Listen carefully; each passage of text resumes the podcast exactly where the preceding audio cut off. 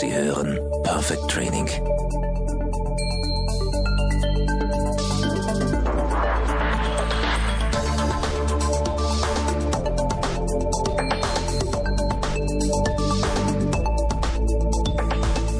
Liebe Hörerinnen, liebe Hörer, ich möchte mich mit Ihnen gemeinsam zurückerinnern an die Sonnenfinsternis vor einigen Jahren. Können Sie sich erinnern an den Mikromann? Der ist auf die Straße gegangen und hat gefragt, werden Sie sich die Sonnenfinsternis ansehen? Ja, schon sicher. Und warum? Na, sowas, äh, das sieht man ja nicht alle Tage. Und Sie? wandte er sich an den nächsten Passanten. Und Sie? Werden Sie sich die Sonnenfinsternis ansehen? Ist jetzt eine? Ja? Ja, bestimmt. äh, Das, das sieht man ja nur alle wie viel hundert Jahre?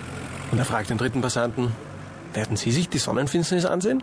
Sicher, so ein seltenes Ereignis, äh, das darf ich mir nicht entgehen lassen. Vielleicht ist es ja meine einzige Chance, äh, die ich im Leben habe, so eine Sonnenfinsternis zu sehen. Spannender Einstieg. Ähm, wohin führt das? Äh, Wie geht das weiter?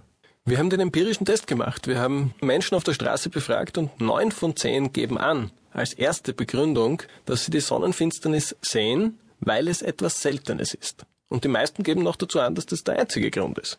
Es geht also nicht um das Phänomen selbst, nicht um das Ereignis, sondern nur darum, dass man Gefahr läuft, es zu verpassen. Exakt. Und jetzt gehen wir noch einen Schritt weiter. Erinnern wir uns einfach daran, was die Menschen sich damals, als die Sonnenfinsternis vor ein paar Jahren in Mitteleuropa zu sehen war, was die sich damals erzählt haben. Sogar in den Erzählungen war der inhaltliche Schwerpunkt die Referenz auf die Seltenheit. Das ist schon toll, wenn man die Gelegenheit hat, das zu sehen. Christoph, erinnerst du dich an jemanden, der dir erzählt hat, was genau ihn an der Sonnenfinsternis fasziniert hat? Naja, ich denke, da war schon einer dabei, dem das Ereignis selbst wichtig war. Aber erinnern kann ich mich nicht mehr. Warum ist die Sonnenfinsternis jetzt für uns wichtig? Das habe ich noch nicht verstanden. Wir leben in einer Welt des Überflusses. Alles steht uns zur Verfügung. Das meiste davon sofort und in größerem Ausmaß, als wir es brauchen. Wie hängt das zusammen? In einer Volkswirtschaft, in der alle alles haben und in der die Geburtenrate zurückgeht und deren Unternehmen profitorientiert agieren, heißt das, die Menschen müssen von dem, was sie ohnehin im Überfluss haben, auch noch mehr kaufen. Und jetzt kommt die Sonnenfinsternis ins Spiel. Das, was im Überfluss vorhanden ist, das muss verknappt werden.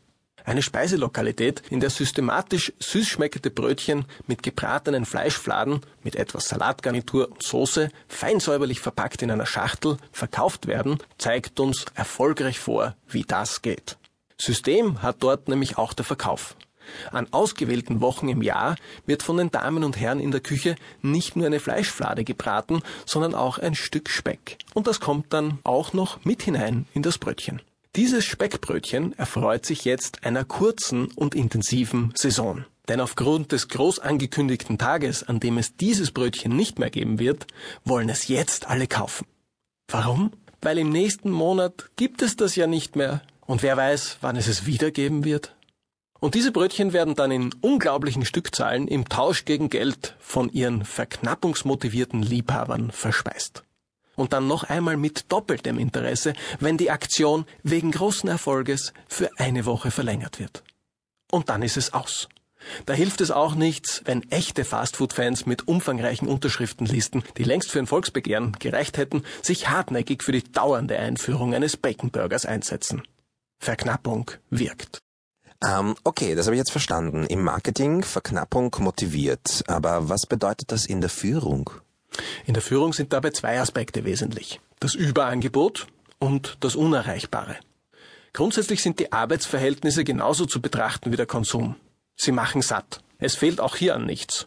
Gut, die meisten von uns investieren viel Zeit und Energie für ihren Job, aber an sich steht jedem von uns, unabhängig vom Beruf, Position und Rang, alles zur Verfügung, um ein sicheres und komfortables Leben führen zu können. Das heißt, Sicherheit und Komfort sind einfach zu haben. Dafür muss man sich nicht anstrengen. Und dann gibt es das Unerreichbare, also das für viele augenscheinlich Unerreichbare. Wenn ich da was werden will, dann muss ich erst einmal viel mehr arbeiten, habe viel mehr Verantwortung und nur unwesentlich mehr Geld. Die meisten haben daher die Haltung, mal schauen, was sich für mich ergibt.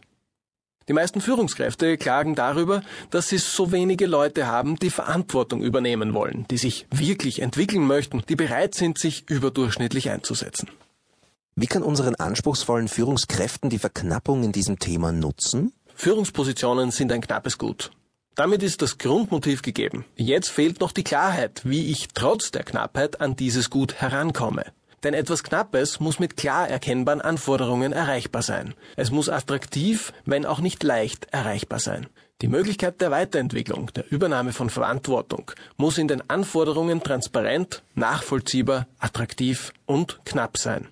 Und genau das erfahren alle unsere Hörerinnen und Hörer in unserem Hörbuchtraining Verknappen motiviert.